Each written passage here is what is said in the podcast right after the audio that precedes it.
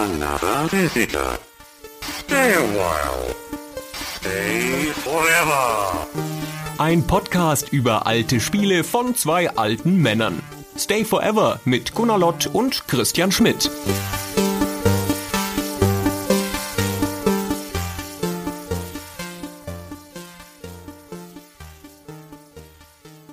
Sag mal, Christian, du bist doch auch so ein Typ, ne? Der manchmal so bei fremden Leuten in die Wohnung geht, sich da aufs Sofa setzt, deren Chips auf isst und die dann generell die ganze Zeit nervt. Ja, nicht nur das. Ich stelle dann nach kürzester Zeit fest, dass da eine Wand zu viel ist, die rausgerissen werden muss. Da wird das Sofa umgestellt. Ja, und dann muss das erstmal so eingerichtet werden, wie es mir gefällt. Und weil ich das wusste, habe ich gesagt, komm, lass uns Colonization spielen. Das ist bestimmt dein Ding. Ach so, ich dachte, das ist, weil du im Herzen so ein Imperialist bist, ne? So ein Kolonialist alten Schlages. Ne? Rausgehen und die Welt erobern. genau. Im Kleinen aber. Ich finde, das Kolonisieren hat auch viel weniger was mit rausgehen, viel mehr was mit reingehen zu tun. Da geht man irgendwo rein, wo schon jemand wohnt. Das ist ja ein bisschen der Witz daran. Ja, naja, gut, ja. Wobei, ich glaube, dass das Kolonialisieren viel spaßiger gewesen wäre, im Großen und Ganzen vermutlich auch akzeptierter und erfolgreicher, wenn da eben niemand gewesen wäre. Wenn es da nur Raum zu besetzen gegeben hätte und nicht unbedingt auch äh, Völker zu dominieren. Dann hätte es wahrscheinlich vielen Leuten weniger Spaß gemacht. Kann sein. Aber gut. Dann lass uns mal über Colonization reden.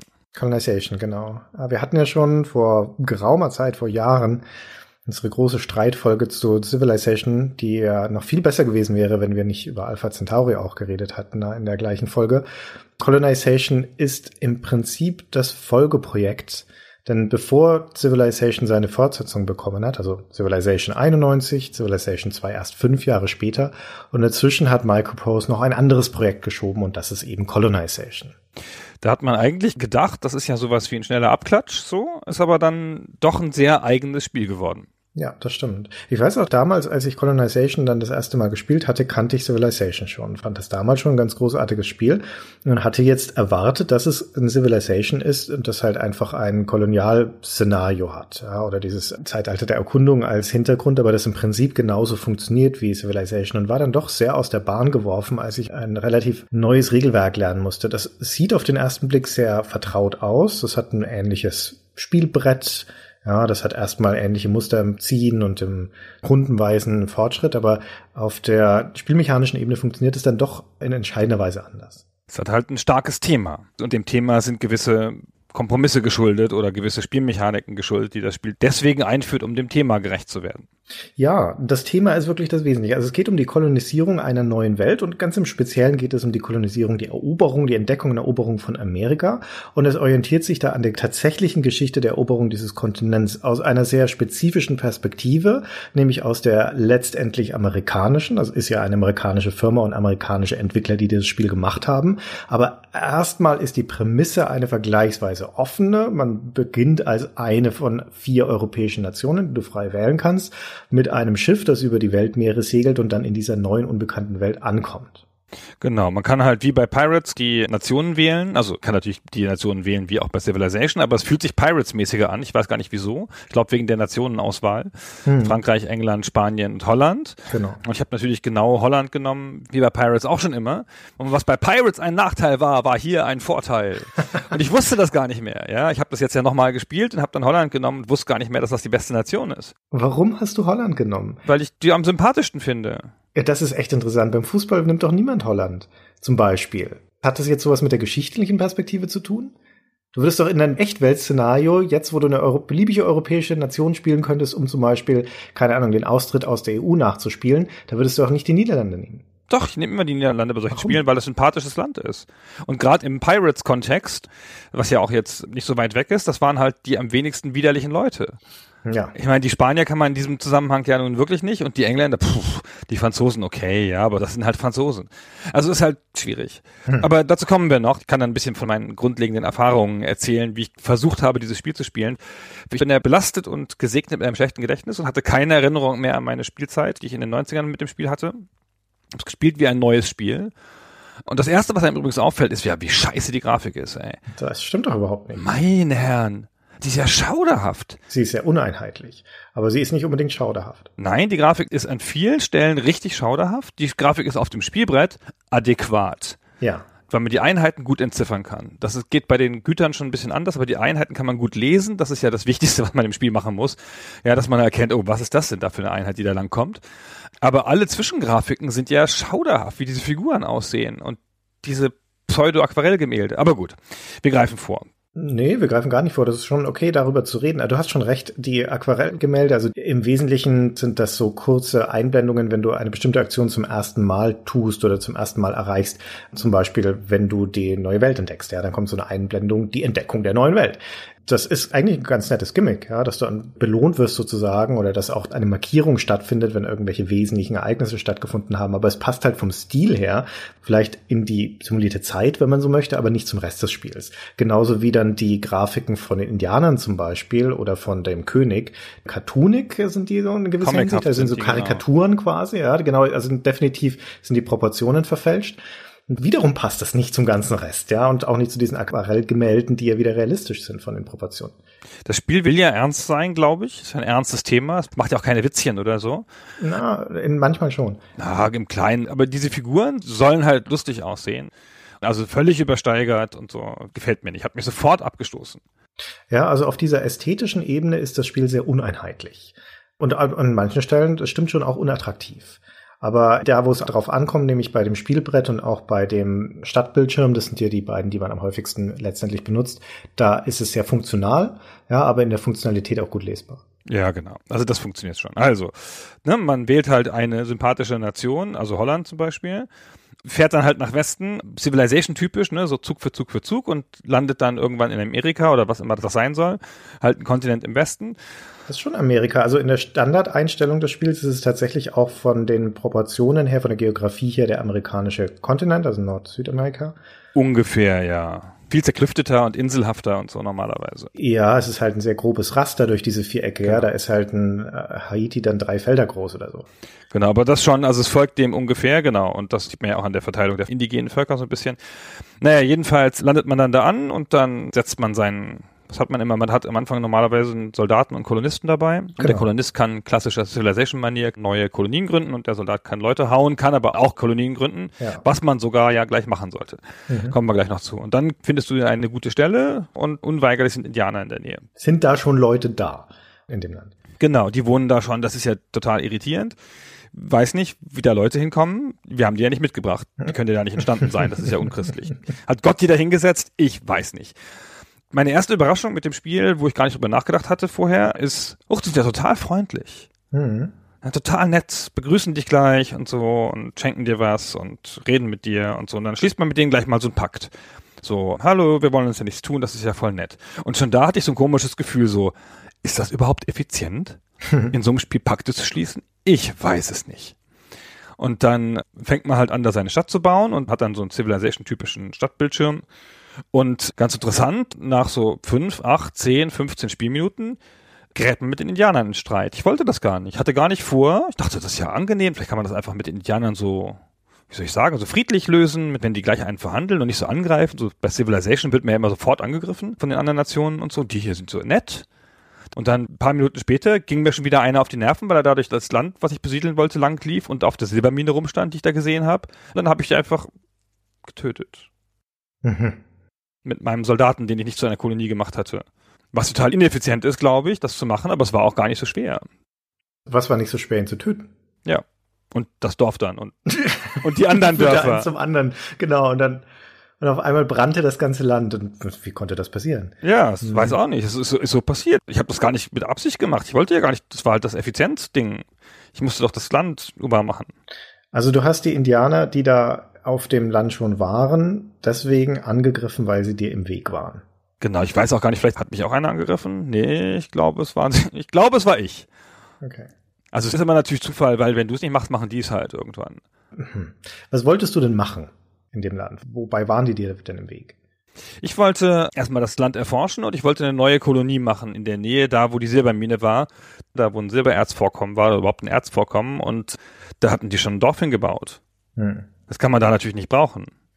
Das Erforschen ist schon mal der erste gute Punkt, weil wie bei Civilization auch ist das Land, in dem du ankommst oder die Welt, der Kontinent erstmal abgedunkelt. Also mit so einem schwarzen Fog of War drüber und du deckst Feld für Feld das auf, indem du mit deinem Schiff rumfährst oder deine Leute über Land ziehst. Und das Erkunden ist ein ganz wesentlicher Aspekt, weil du dich ja erstmal orientieren musst in dieser Welt.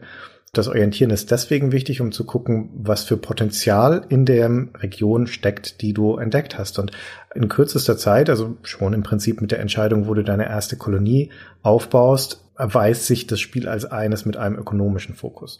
Und das ist das Wesentliche, warum sind wir überhaupt in diesem neuen Land? Ja, es muss ja irgendeine Form von Ziel oder irgendeine Form von Zweck geben. Und der unmittelbare Zweck ist, das Land urbar zu machen und seine ökonomischen Ressourcen auszubeuten, um weitere Siedlungen bauen zu können, die Siedlungen ausbauen zu können, also letztendlich einen Wirtschaftskreislauf aufzubauen auf einer niedrigschwelligen Ebene. Und zweitens hat das Spiel ja auch noch ein ultimatives Spielziel. Und dieses Spielziel ist deckungsgleich mit der amerikanischen Lesart der Kolonialgeschichte, nämlich die Unabhängigkeit vom Mutterland. Das ist ganz schön abgefahren mit der Unabhängigkeit, weil auch das hatte ich nämlich vergessen und war sehr irritiert, dass das Mutterland mir immer so dumm kam die ganze Zeit und ich dann so reingedrängt wurde in so eine Rebellenrolle. Aber nochmal ganz kurz, der Wirtschaftskreislauf ist ja insofern ein bisschen einseitig, weil der diesen Rückkanal zum Mutterland hat in Civilization baut man ja so einen Kreislauf auf zwischen seinen Städten, ja, also aber man handelt ja nicht groß mit den Nachbarn. Und hier ist es halt ganz typisch, dass das Schiff, das man am Anfang hat, ist ja eine mächtige Waffe, eine mächtige ökonomische Waffe, weil man halt immer die überschüssige Produktion der Kolonien absammelt, in das Mutterland zurückführt, da zum einen Geld sammelt, aber auch Sachen einkaufen kann, die man im neuen Land nicht so gut herstellen kann, namentlich Waffen und Werkzeuge. Hm. Und das ist so das Typische, dass man da so Routen baut mit den Schiffen.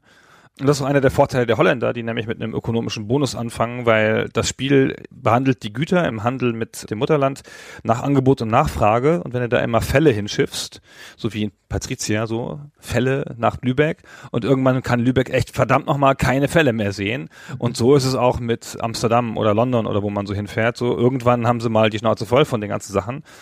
Dann gehen die Preise runter. Hm. Das Interessante in dem, was du gerade geschildert hast, an dieser, auch in dieser ökonomischen Perspektive ist, in einer Partie von Colonization durchläufst du ganz zwangsläufig einen Prozess, der dich durch diese Abnabelung oder Abkapselung vom Mutterland führt. Weil der Moment, wo du ankommst in der neuen Welt, in dem Moment bist du ein Repräsentant deines Mutterlands und vollkommen davon abhängig. Ja, ist ja logisch, da ist ja nichts, was unabhängig sein könnte. Und auch die ersten Kolonien, die du gründest, die ersten Schritte, die du machst, sind undenkbar ohne die Verbindung zum Mutterland. Du gründest da kein eigenes Land oder sonst irgendwas, sondern das ist halt einfach eine Dependance des Mutterlands, ja, eine Handelsniederlassung, wenn man so möchte, dazu gemacht, um die lokalen Ressourcen zu erschließen und die dann abzutransportieren ins Mutterland und dort zu verkaufen. Und was du dort wieder mitnimmst, sind die Werkzeuge und die, das Personal, das notwendig ist, um deinen Abbau in die, das ist ja Dependance, also deine ausgelagerte Wirtschaft quasi zu verbessern wie es halt in der Koloniegeschichte am Anfang auch war. Ja, das sind also Ressourcenstützpunkte letztendlich. Genau. Und erst in dem Maße, in dem die Bevölkerung dort wächst und eine gewissermaßen eine eigene Identität entwickelt, was im Spiel auch durch bestimmte Mechanismen dargestellt ist, wenn auch sehr unterschwellig, und durch ökonomische Zwänge, die sich im Laufe der Zeit ergeben, insbesondere durch die Steuerrate, wird das Mutterland mit der Zeit immer lästiger. Ja, es ist am Anfang überlebensnotwendig und später ist es ein Klotz am Bein, sodass du fast automatisch und ganz organisch und natürlich in diese Phase Phase reinkommst, wo du denkst, jetzt wäre es mal nicht schlecht, das loszuwerden. Ja, jetzt machen wir mal eine Revolte. Eine Sache noch vorher, was ich vergessen habe zu sagen, man handelt ja nicht nur Güter mit dem Mutterland, sondern man kriegt von Mutterland auch Menschennachschub, nämlich ausgebildete Fachkräfte in der Regel am Anfang. Nee. Später auch mehr unausgebildete Nee, nee am Anfang kriegst du keine Natürlich. ausgebildeten, da kriegst du gerade. Nein, du kriegst doch am Anfang schon mal Carpenter und sowas. Nee, nee, nee, nee, nee. Am Anfang. Und nein. Free Colonists, klar. Nein, du kriegst am Anfang, es gibt zwei Möglichkeiten, wie du neue Kolonisten aus dem Mutterland bekommen kannst. Entweder du kaufst sie, also du zahlst sozusagen eine Gebühr, um Facharbeiter anzuwerben, oder du wartest darauf, dass sie durch religiöse Unzufriedenheit, also auch eines der Konzepte im Spiel simuliert werden, dass sich Leute dann entschließen, das Mutterland zu verlassen. Ja, genau. Und diese Leute ja werden zufällig ausgewählt. Ja. ja, genau. Da sind auch mal ausgebildete Fachkräfte dabei bei diesen Leuten, die zufällig genau. ausgewählt sind. Aber es ist ja nicht sehr teuer, diese Fachkräfte zu kaufen, wie du sagst. Dem Narrativ des Spiels nach bezahlt man denen die Überfahrt die kosten einen sozusagen nichts, diese Leute, die wollen halt dahin, aber die können sich die Fahrt nicht leisten, dann nimmt man sie mit und dann hat man da Fachkräfte. Das ist am Anfang ziemlich wertvoll, weil man hat diese Fachkräfte im anderen Land nicht und kann sie auch nicht so schnell ausbilden. Und das ist eine Sache, die später, genau wie die anderen Sachen, die mit dem Mutterland zu tun haben, obsolet wird. Dann kannst du deine Fachkräfte selber ausbilden, aber deine Bevölkerung wächst im Wesentlichen nur durch die Leute, die du aus dem Mutterland ranbringst. Das Bemerkenswerte ist ja daran allein schon in Abgrenzung von Civilization, dass es überhaupt auf die Ebene des einzelnen Arbeiters hinabgeht. Und das ist auch der wesentliche Unterschied. Und auf dieser Ebene funktioniert Colonization auch am meisten anders als Civilization. In Civilization wird zwar deine Bevölkerung repräsentiert durch so kleine Manchgal, ja, und die verteilst du auch in der Stadt, wenn du das selber machen möchtest, geht ja auch automatisch auf das Umland, wo sie dann irgendwas produzieren. Aber tatsächlich ist Civilization ja eher eine Makroökonomie. Ja, du arbeitest auf der Struktur des Reichs und deine Einheit ist sozusagen die einzelne Stadt. Ja, und die ist auch ziemlich unabhängig. Ja, die kann sich auch eigentlich ganz gut selbst verwalten oder du kannst sie automatisieren durch Berater. Und es geht eher auf dieser Ebene des Reiches, des Imperiums. Und in Colonization kommst du stattdessen in eine mikroökonomische Struktur. Also es geht auf die Ebene der Produktion und der einzelnen Fachkräfte, die da mit dem Einsatz von bestimmten Ressourcen in bestimmten Werkstätten Dinge herstellen. Und deswegen verteilst du auch, und das ist das hauptsächliche Spielloop sozusagen, du verteilst die Arbeiter, die du irgendwo herbekommst, hauptsächlich aus Europa, wie du schon gesagt hast, auf bestimmte Positionen, du gibst ihnen bestimmte Aufgaben, wo sie dann Dinge erledigen. Es kann sein, dass sie Ressourcen irgendwo ernten, es kann sein, dass sie sie weiterverarbeiten oder es kann sein, dass sie spezialisierte Einheiten sind, wie Soldaten zum Beispiel, die sich übers Land bewegen. Und das ist ganz schön anstrengend, ehrlich gesagt, weil das Spiel dadurch ziemlich kleinteilig wird so. Viel Micromanagement, ja. Ja, und also was man halt bei Civilization gerne gemacht hat, man hat sich halt eine tolle Stadt gebaut und dann wurde die quasi von alleine auch in der Selbstverwaltung immer mächtiger und dann hat man da das Umland noch ein bisschen schöner gemacht und Straßen gebaut und so. Und hier ist es aber so, dass man auch mal eine Kolonie temporär anlegt, die gar nicht toll ist, aber die in der Nähe einer Mine ist oder eines Erzvorkommens. Ich sage mal Mine, aber es ist ja nur ein Vorkommen am Anfang und die schnell abbaut und dann halt weiterzieht und die Kolonie wieder aufgibt. Ja, oder man muss ständig Arbeitskräfte hin und her transportieren. Das musste ich jedenfalls, keine Ahnung, ob ich doof gespielt habe, aber das war totenanstrengend. Da wollte ich gerne ein automatisiertes System haben, mit dem das irgendwie geht. Vor allem, weil, und auch das ist ganz wesentlich, weil die Städte nicht allein wachsen. In Civilization ist es so, dass solange genügend Nahrung da ist, wächst deine Stadt automatisch immer weiter, bis sie Großstadtniveau erreicht hat. Und in Colonization wächst eine Stadt nur dadurch, dass da eine neue Arbeitskraft zur Verfügung gestellt wird, ein neuer Siedler dahin geschickt wird. Theoretisch kann eine Stadt selbst Nachwuchs erzeugen, indem sie 200 Nahrungsreserven ansammelt und dann entsteht ein neuer Siedler, also sozusagen ein in der neuen Welt geborener. Ich habe aber ganze Partien gespielt, in denen das kein einziges Mal passiert ist. Das kann dir eigentlich nur im Endgame passieren, dass du tatsächlich Nein. so einen Überfluss hast und auch so viele Arbeiter übrig hast, dass da 200 Nahrungsmittel also Bei mir poppt jede zwei Sekunden ein neuer nee. Siedler auf, doch, weil ich nämlich so ein so ineffizientes Ressourcensystem habe, dass ich immer denke, ey, fuck, also der müsste jetzt in die Zuckerproduktion nach Panamaribo, aber ey, oh, bitte, jetzt habe ich kein Schiff gerade, da brauche ich Ewigkeiten, bis das Schiff da ist, habe ich wieder vergessen, dass ich ihn dahin bringen wollte. Ach fuck, dann baut er halt Nahrungsmittel an. Ja, aber Nahrungsmittel bringen dir ja einfach kein Geld. Das ist ja ökonomischer Wahnsinn, Leute in die Nahrungsmittelproduktion zu stecken, wenn du genauso gut andere Dinge machen könntest mit ihnen. Ja, aber ich hatte sehr viele Leute. Wo hast du so viele Leute her? Der Engpass, der Flaschenhals in Colonization sind die Leute. Ich habe ganze Runden damit verbracht zu warten, dass ich irgendwo endlich ein Schiff in Europa ist oder wieder da ist, um mir Nachschub zu bekommen, weil ich viel mehr Positionen zu besetzen hätte, als ich überhaupt Leute habe. Ach, ich hatte massenhaft große Städte überall. Das ist echt erstaunlich. Da haben wir das Spiel sehr anders gespielt. Ja, aber ich habe natürlich eine beschissene Ökonomie gehabt. Kam halt nicht voran, aber hatte immer viele Leute ich habe viele Partien gespielt, in denen ich bis zur Unabhängigkeit mit so um die fünf Siedlungen gespielt habe. Also ein Reich mit fünf Siedlungen Civilization brauchst du gar nicht weiterspielen. Ja, das ist so mini, das wird einfach erdrückt von den anderen drumherum. Eine Kolonie mit fünf Siedlungen ist ganz gut managebar, sehr gut managebar. Dann kriegst du deine Siedlungen auch in eine hohe Ausbaustufe und du schaffst es okay auf den niedrigen Schwierigkeitsgraden zumindest, dass du dann auch die Revolution, also den Unabhängigkeitskrieg gewinnst. Aber selbst große Kolonien haben dann halt vielleicht zehn oder zwölf Städte, aber dann wird es schon echt schwierig, die auch alles so zu befüllen mit Leuten, dass die eine einigermaßen solide Wirtschaft haben oder sich selber tragen können. Ich empfand das als sehr anstrengend. Also ich oh, habe ja. jetzt, wie gesagt, keine große Erinnerung mehr an früher, aber ich fand das jetzt, es hat mir nicht so viel Spaß gemacht, das System auszuoptimieren, weil es irgendwie klar war, ich kann das System nicht ausoptimieren durch Nachdenken und clever sein, sondern die Lösungen sind schon relativ gut da, also erkenne ich schon aber sie sind echt mühsam zu erreichen. Ja, mühsam ist die Logistik in erster Linie. Genau, also ich, ich spreche jetzt nur über die Logistik. So der Rest ja. ist ja schon, also man kann auch mal einen Fehler machen und dann hat man einen Krieg am Hals oder irgendwie sowas, aber das ist ja noch alles managebar. Das ist ja noch das, was am spannendsten ist fast. Aber die Schiffe sind so eine begrenzte Ressource, zumindest war das bei mir und so. Und dann dachte ich, ey, jetzt musst du den Typen von da nach da karren. Und ich fand das auch mechanisch mühsam. Ich habe dann öfter Sachen nicht gut gecheckt. Ich habe dauernd Fehler gemacht beim Bewegen Übrigens ganz abgefahren, weil du, du machst ja immer nur diese Ein-Schritt-Bewegung bei den meisten, aber bei manchen halt drei. Mhm. Und dann will ich halt mit dem Scout nach Norden gehen, drücke viermal, eins, zwei, drei, vier, er geht aber nur drei Felder und das nächste Drücken wird schon auf den Kolonisten angerechnet, der dann in die falsche Richtung geht. Ach so, dann drückst du zu schnell. Ja, aber ja. ist ja auch nicht so spannend, kann man ja mal schnell drücken. Ja, das stimmt schon. ja. ja. Ja, gerade Leute zu bewegen ist relativ mühsam, wobei man natürlich sagen könnte, das entspricht durchaus dem Szenario, weil der effizienteste Weg sind halt einfach Schiffe, also die Leute zu verschiffen und dann irgendwo anders hinzufahren, über Land zu gehen in oft unwegsamen Terrain und Dschungel und je nachdem, wo du halt bist auf der Karte, dauert halt einfach lange. Das ist in gewisser Weise authentisch, auch wenn es natürlich für den Spielspaß etwas abträglich ist. Ja, du kannst es ja auch optimieren, indem du halt irgendwo hinklickst und den Routen gibst. Du kannst ja von Kolonie zu Kolonie bewegen, was ja sehr angenehm ist. Ja, geh irgendwo hin und dann klick dir in der Kolonie auf. Ja, du musst es ja fast optimieren. Auch das hat eine ganz faszinierende Zwangsläufigkeit in der Art und Weise, wie Colonization angelegt ist in seinem Regelwerk, um so eine Anlehnung dann auch wieder an die reale Geschichte hinzukriegen. Weil, um nochmal den Bogen zurückzumachen auf die Indianer, ja, die sind überall auf der Weltkarte und relativ schnell wird dir klar, die sind im Weg. Die besetzen Felder, die haben ihre Dörfer dahin gebaut, wo schöne Plätze für Siedlungen wären. Sie laufen mit ihren Einheiten rum und dann ist deine Bewegungsrate von deinen eigenen Einheiten eh langsam und oft musst du den Indianern ausweichen und so weiter. Und das erste, was du dann also anfängst zu machen, sobald du da Siedlungen gebaut hast, ist wie in Civilization auch, du beginnst das Umland zu verbessern, indem du die Wälder rodest, indem du Felder pflügst und halt indem du auch Straßen baust.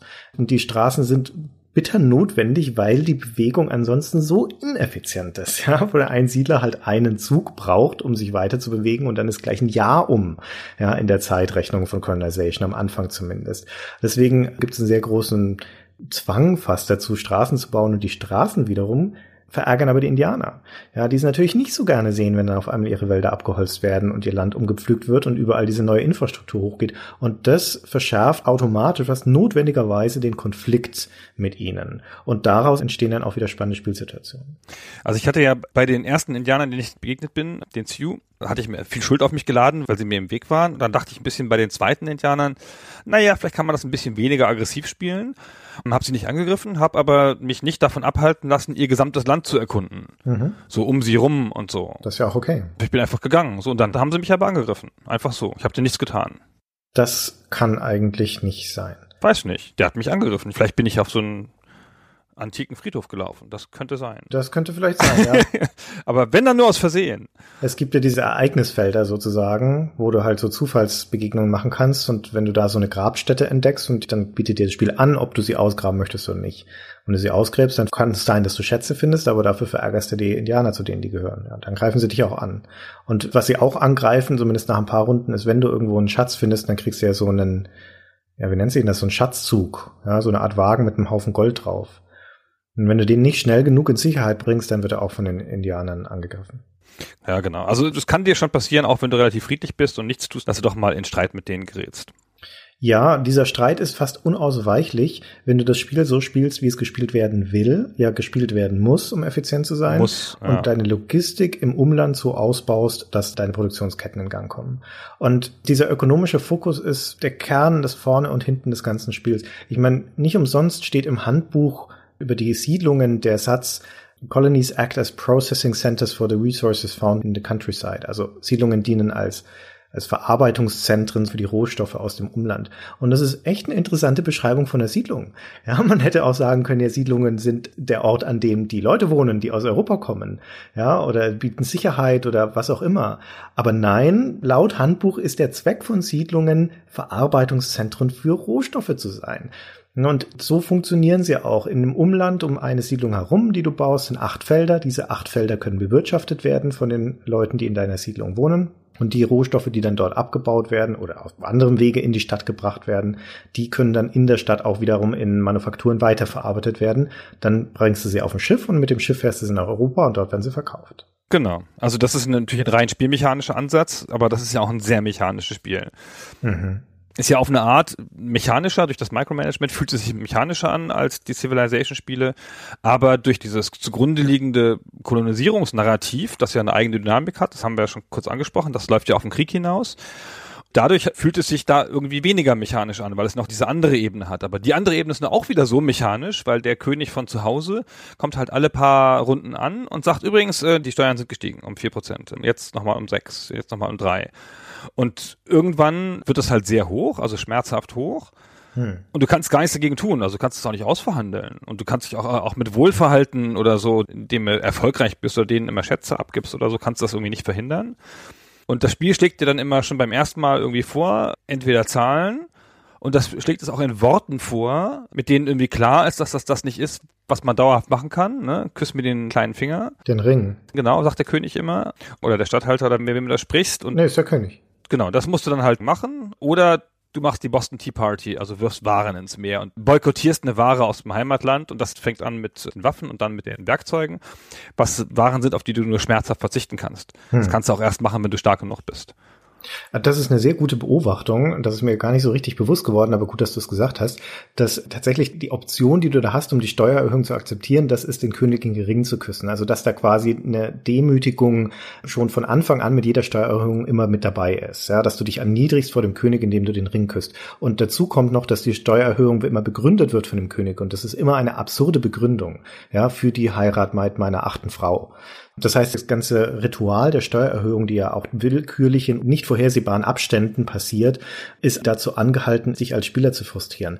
Ist aber in dieser Form ein extrem cleveres Instrument. Also ich finde, die Steuern in Conversation sind ein wunderbares Beispiel für ein ganz elegantes, geniales Designelement, das super einfach ist. Ja, in zufälligen, mehr oder weniger zufälligen Abständen wird deine Steuerquote erhöht. Die ist am Anfang bei 0% und irgendwann theoretisch kann sie 100% erreichen.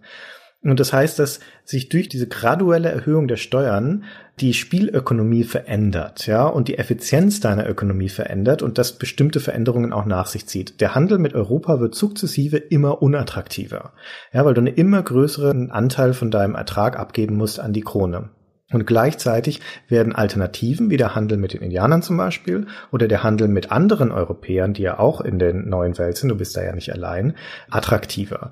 Vor allen Dingen aber wird der Gedanke immer dränglicher, sich von diesem gierigen, lästigen Mutterland zu lösen. Und so führt es mit diesem einen zentralen Spielelement ganz organisch hin zu dieser Unabhängigkeitserklärung. Und hier gibt's nur die militärische Lösung für diesen Konflikt.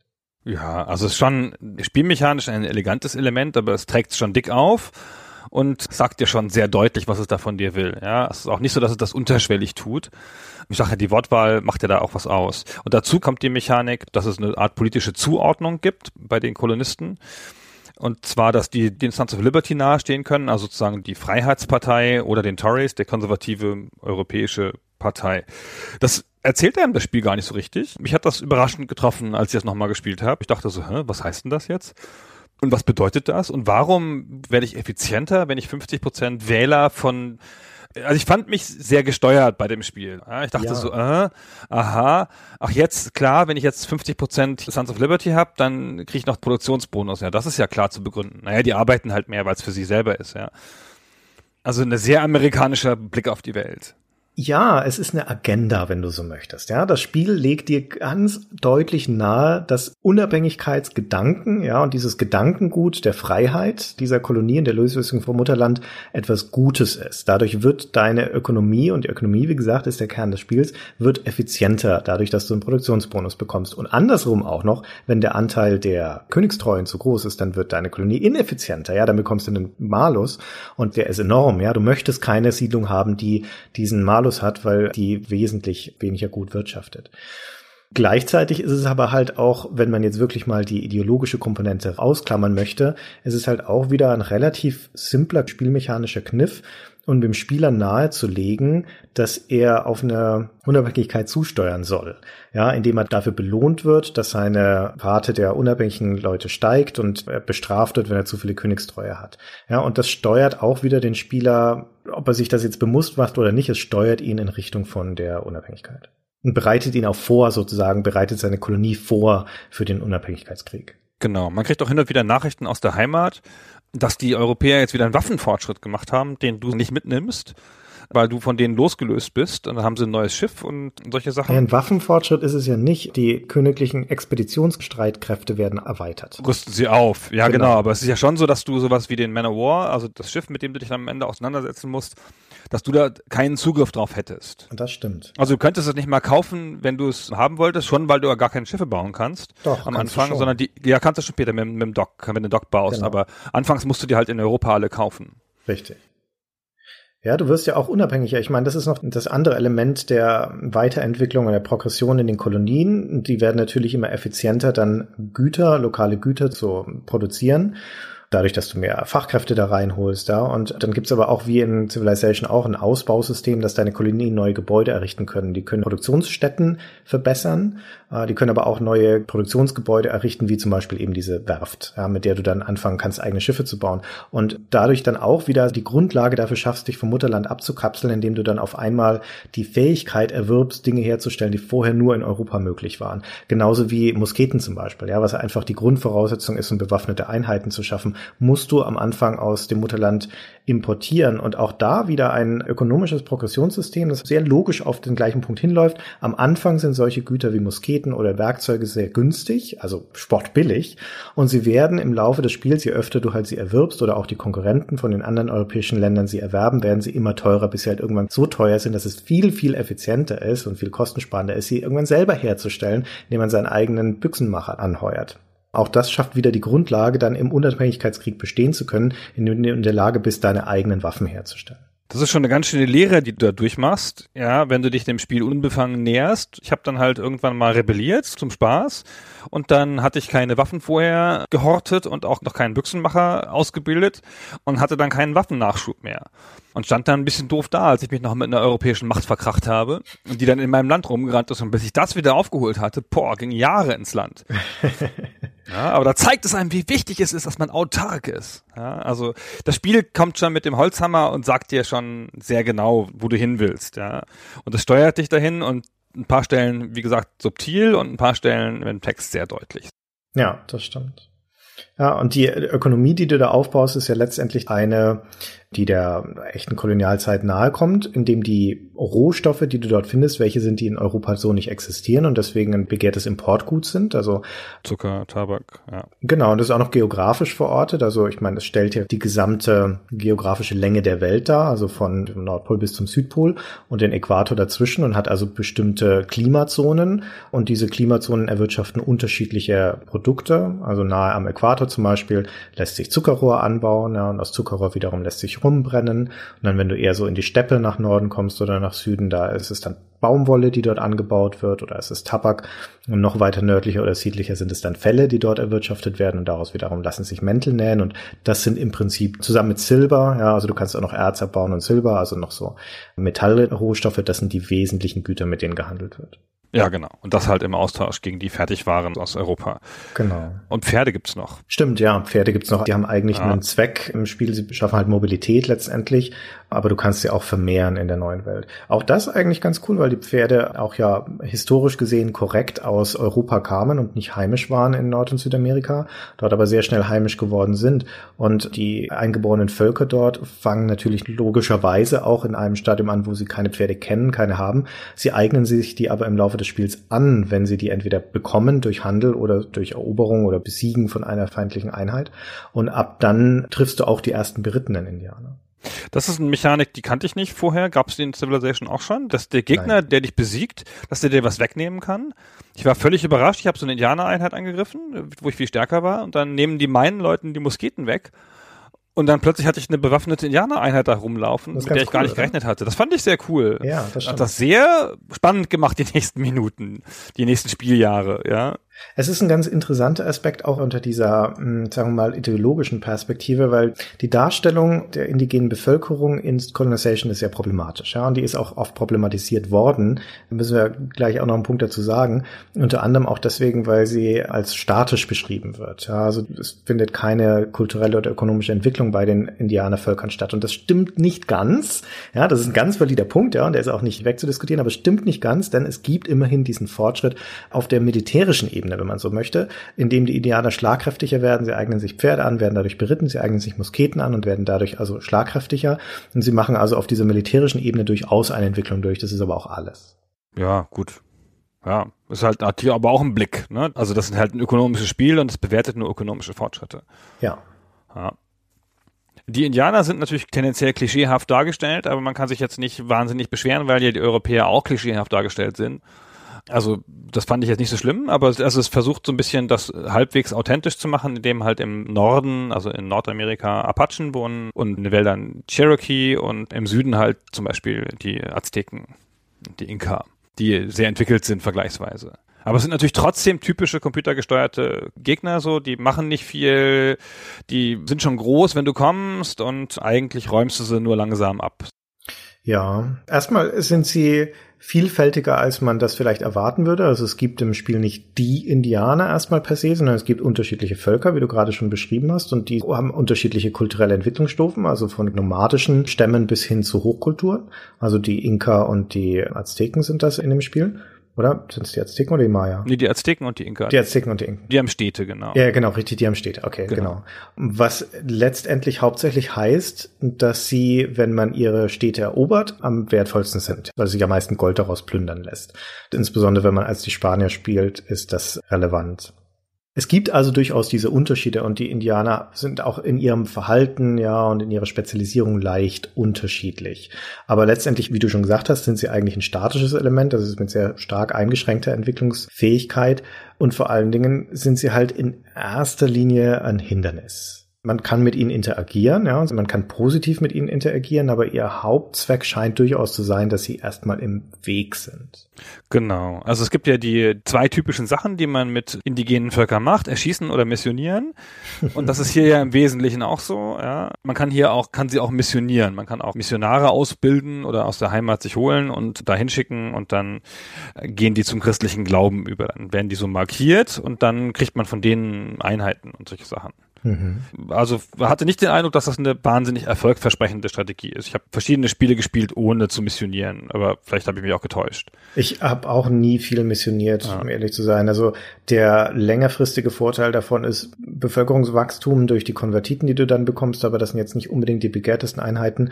Und wenn du viele Missionen in einem Volk hast, dann ist die Wahrscheinlichkeit auch höher, dass die sich gegen andere Europäer wenden. Also du schaffst sozusagen ein Problem für deine Konkurrenten, wenn du viel missionierst. Das ist aber schon um, um eine Ecke gedacht. Das ist ja schwer kontrollierbar von dir aus. Der hauptsächliche Vorteil davon ist, dass das leichter ist, das Aggressionspotenzial von Indianern zu managen, wenn sie missioniert sind. Weil das wesentliche Makroziel ist, du kommst in ein Land, das schon besetzt ist, du bist umgeben also von diesen einheimischen Kulturen. Und wenn du zu schnell, zu viel an dem Land veränderst, dich zu schnell ausbreitest oder zu schnell es umbaust, dann riskierst du, dass sie wütend werden und also feindlich gesinnt werden. Und das kannst du eigentlich nicht brauchen. Ja, es, ist, es stört deine Wirtschaft, aber vor allem ist es auch lästig. Du hast eh schon genug zu tun mit deinen eigenen Siedlungen und vielleicht noch mit den Europäern. Da brauchst du jetzt nicht auch noch Indianer, die dich überfallen, auch wenn die eher lästig sind als wirklich gefährlich, würde ich sagen. Aber deswegen musst du halt diesen Alarmiertheitsgraden managen, indem du, wenn sie denn mal dann drohen, wütend zu werden, entweder dann Missionar hinschickst oder halt mal zwei, dreimal mit ihnen handelst und ihnen ein paar Sachen schenkst, damit sie dann wieder einigermaßen friedlich werden. Du kannst ihnen auch einfach Land abkaufen und so. Und sie einigen ja. sich auch mal wieder. Sie bringen dir auch mal Tribute oder irgendwas. Also ist schon insofern ganz interessant im Vergleich zu Civilization, weil in Civilization gab es ja quasi nur die Barbaren und die Konkurrenznationen. Und hier gibt es sozusagen eine Zwischenform, ja. Die sind nicht so eindimensional wie die Barbaren, die einfach irgendwo sitzen, sondern sind ja auch verschiedene Nationen, die alle für sich stehen. Also der erste Indianer hat mich dann halt irgendwie begrüßt mit, wir sind die Sioux, eine stolze Nation von sechs Dörfern. Was ich, was ich sogar hübsch fand. Und dann hast du aber auch nur mit denen Krieg und nicht mit allen Indianern oder sonst irgendwas, ja. Und die agieren so ein bisschen wie eine europäische Nation, aber halt passiver und nicht so fies. Das sagt mhm. das Handbuch ja auch sehr schön. Die sind halt nicht so ruthless, so rücksichtslos oder durchsetzungsstark wie die Europäer. Also du kannst mit ihnen viel mehr machen. Ja. Es ist spielmechanisch zum Beispiel viel interessanter als die Stadtstaaten in Civilization 5, die mhm. ja auch da einen Versuch sind, eine neutrale Partei reinzubringen, die aber, also ich finde die Civilization 5 spiele ich inzwischen Partien ohne Stadtstaaten, weil ich sie einfach so unsinnig finde. Selbst mit dem Add-on, sie bringen einfach nicht so wahnsinnig viel, weil sie so passiv sind und so abstrakt sind und letztendlich so berechenbar. Und die Indianer sind viel volatiler, ja, und sie sind gleichzeitig viel nützlicher auch, weil du mehr Dinge mit ihnen machen kannst. Du kannst mit ihnen handeln natürlich natürlich, ja. Sie unterstützen dich auch, wenn sie dir wohlgesonnen sind, zum Beispiel in deinen Kriegen. Oder sie sind, wie gesagt, eine Quelle für Rohstoffe oder sogar für Bevölkerung. Und vor allen Dingen, und das ist aber auch nochmal ein ganz wesentlicher Punkt in diesem Indianerbild, sie besitzen privilegiertes Wissen. Denn du kannst ja Einheiten, die noch nicht ausgebildet sind, zu ihnen schicken, um diese Einheiten in einem Indianerdorf leben zu lassen. Und dann werden sie zu einer Facharbeit ausgebildet. Und zwar zu einer Facheinheit, die Dinge tun kann, die dem Land angemessen sind, zum Beispiel Tabakpflanzer oder ein Pelzjäger. Und das ist Wissen, das du nicht in Europa lernen kannst. Ja, du kannst in Europa keinen Felljäger anheuern. Oder du kannst in Europa vor allen Dingen keinen Tabakpflanze oder Zuckerrohrpflanze anheuern. Das gibt's da halt einfach nicht. Entweder musst du darauf hoffen, dass wenn du eine Einheit jahrzehntelang auf einem Tabakfeld lässt, kann es passieren, dass sie aufsteigt zum Tabakpflanzer. Aber viel berechenbarer und verlässlicher ist es, zu den Indianern zu gehen und dort bei denen zu lernen. Es findet also ein Kulturtransfer statt und das wiederum impliziert, dass diese Indianer Kulturvölker sind, die diese Kulturfähigkeit der Bewirtschaftung von den lokalen Ressourcen besitzen. Und das ist schon bemerkenswert. Ist insofern ganz interessant, weil es ist ja ambivalent, was du mit denen machst. Also es kann sich lohnen, sie alle anzugreifen und auszurotten, aber du hast halt viele verschiedene Möglichkeiten, mit ihnen zu interagieren, aber eigentlich ist es effizienter, mit denen nicht so viel zu machen, ja. sondern sie im Wissen aus dem Weg zu räumen. Ja. Letztendlich ist das so. Tatsächlich ist das spannendere Spiel eines, in dem du koexistierst. Dann gibt's auch so Aha-Momente in dem Spiel, wie das Indianer vorbeikommen und der, also das machen sie am Anfang, insbesondere wenn du neue Kolonien gegründet hast, und lautet Geschenke dir bringen. Ja, mhm. aber dann kann es also auch passieren, dass zum Beispiel eine Delegation sozusagen vorbeikommt und sagt, es war ein harter Winter und sind die Nahrungsmittel ausgegangen, könnt ihr uns helfen? Dann geben sie dir also die Gelegenheit, das zu erwidern, die Geste, ja, und ihnen zu helfen und dann kannst du da in einem Dialog wählen, nee, tut uns leid, wir haben nicht genug oder, oder du kannst ihnen von deinen hart angebauten Nahrungsmitteln die Hälfte abgeben. Und das ist eine sehr interessante Entscheidung. Also es hat nicht sonderlich viele Konsequenzen, um ehrlich zu sein, aber trotzdem ist es ein Moment, wo man dann mal wieder zurückgeworfen ist, was es selten passiert, auf die Tatsache des Überlebens in diesem Land. Und das ist wirklich selten, weil in den meisten Fällen bist du ja ein Verwalter. Die gesamte Kolonialgeschichte, die du danach spielst, spielst du aus der Perspektive eines Bürokraten. Das ist es, was du da tust. Ja, du verwaltest die koloniale Expansion und insbesondere die Wirtschaft dort. Und dann konfrontiert zu werden mit so einer moralischen Entscheidung in diesem Moment ist schon eine Ausnahme.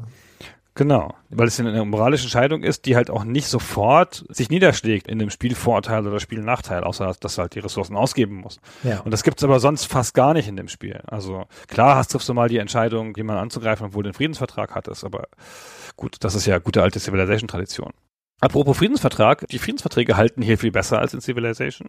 Ja. Man kann ganz effizient mit Leuten Krieg haben und ihnen dann ein bisschen Geld geben und dann lassen sie es mal. Mir sind mal irgendwann, habe ich nicht aufgepasst und hatte gedacht, ach komm, die blöde englische Galeone, die hier lang fährt, die versenke ich mal was hat die hier auch rumzufahren, ja. Dann habe ich die versenkt und dann hatten die Engländer aber ein Schiff in der Nähe mit irgendwie drei Dragonern und haben die an meine Hauptstadt ausgesetzt und das war mal blöd. da hatte ich gerade irgendwie gar keine Truppen und Hast so. Du nicht mitgerechnet, dann bin ich ne? aber schnell hin und habe denen erstmal Frieden angeboten und dann standen die da in meinem Land rum, so mit dieser Übermacht an Soldaten und haben da sich erstmal rundenlang nicht fehlverhalten, bis ich genügend Leute hatte, um sie wieder rauszuwerfen. Die gehen ja auch nicht mehr weg, ja, also von allein. Die stehen da halt einfach da rum so lange bis diese Frist abgelaufen ist, der Friedensvertrag oder das Aggressionslevel sich so weit erhöht hat, dass sie dann halt irgendwann angreifen. Ja, aber der hat ja einen krassen Vorteil aus der Hand gegeben. Das hätte ja ein menschlicher Spieler nie getan. Ja, er steht da schon vor meiner Hauptstadt und dann kommt da ein Scout raus und sagt, du sag mal, wenn ich dir 100 Euro gebe, ja, dann würdest du mal Frieden halten, oder? Weißt du, gute Freunde kennen wir uns doch, weißt du so, ja. Und dann, ja Gott, im halben Jahr hätten wir die Stadt eingenommen. Nee, machen wir mal nicht. Wir stehen hier einfach im freien Feld rum. Ja, hm. Ja. Aber das ist ja eher ein Exploit dann in diesem Moment. Es ist eher ein Exploit, genau. Natürlich, Diplomatie ist ja eins der exploit-anfälligeren Systeme auf der Welt. Aber das ist ja was, was offenkundig beabsichtigt ist. Die sind treuer als bei Civilization, kommt es mir vor. Bei Civilization kannst du ja überhaupt nicht interagieren bei dem ersten. Mhm. Da greifen sie dich ja sofort wieder an, diese Verbrecher. Ja, das mag sein. Du musst halt überhaupt erstmal die Möglichkeit haben, mit ihnen in Verhandlungen treten zu können, weil am Anfang, wenn du in der neuen Welt ankommst und dich erstmal da niederlässt und dann triffst du halt irgendwann mal auf die anderen Europäer und stellst fest, oh, ich bin hier nicht allein, sondern das sind noch irgendwelche Konkurrenten, aber das sind die Siedlungen noch tendenziell weit verstreut, außer du hast Pech und die Engländer siedeln gerade nebenan Und dann stellst du aber relativ schnell fest, dass deine Interaktion mit denen beschränkt ist. Du kannst zum Beispiel am Anfang nicht handeln mit den anderen Europäern, dann sagen die nur, im Interesse des Merkantilismus handeln wir nicht mit euch. Was halt die Wirtschaftstheorie der absolutistischen Zeit war, nach denen man nichts importiert hat, sondern nur exportiert quasi. Vor allen Dingen ist es aber auch so, dass ob du mit denen in Krieg oder in Frieden bist, entscheidest nicht du oder nicht die, sondern es entscheidet auch das Vaterland zu Hause.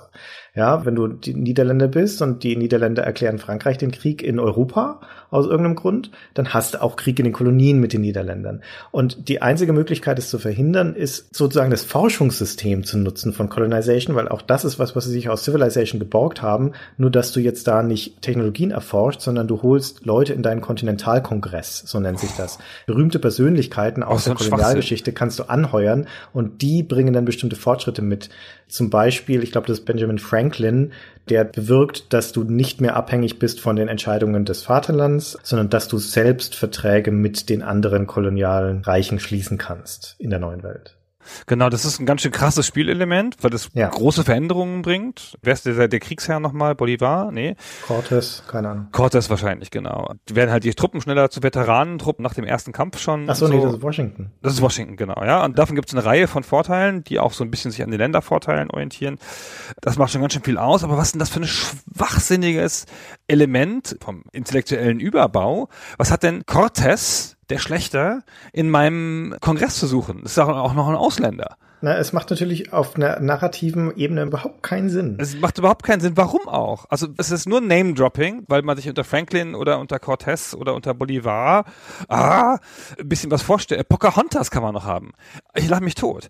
Also Ach, das ist ganz, auch ganz schlimm. Das hat mich so gestellt, so ein typisches Civilization-Ding, dass man nicht versucht, wenigstens ansatzweise eine Immersion aufrechtzuerhalten, sondern dem Spieler, der eintauchen möchte, dass es dem mit dem nackten Arsch ins Gesicht springt, indem es mir halt ein König mit einem Pfannkuchengesicht dahin malt, klischeehaft gezeichnete Indianer und Hernando Cortés da reinsetzt. Ich werd verrückt. Du musst ihn ja nicht anheuern für deinen Kontinent. Ja, dann ist es halt Bolivar. Der bringt dir auch nichts, wenn du in Niederländer spielst. Ja.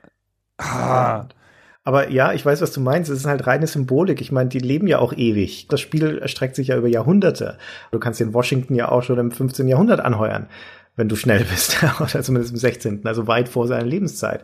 Und dann wird er halt 400 Jahre alt, bis du das Spiel beendet hast. Das, ist, also macht ja alles überhaupt keinen Sinn. Die sind auch noch so scheiße gezeichnet übrigens. Dann sind so, aha. Ja, sie sind auch scheiße gezeichnet, genau. Der Kontinentalkongress an sich ist ja auch wieder eine amerikanische Idee, die ja auch wieder darauf hinweist, halt auf diesen Gedanken, dass du da ein Expertengremium versammelst, das sich dann unterstützt bei der Unabhängigkeit, indem es eben bestimmte Fähigkeiten da in, in den Kolonien verleiht, die letztendlich dann dabei helfen, sich zu emanzipieren.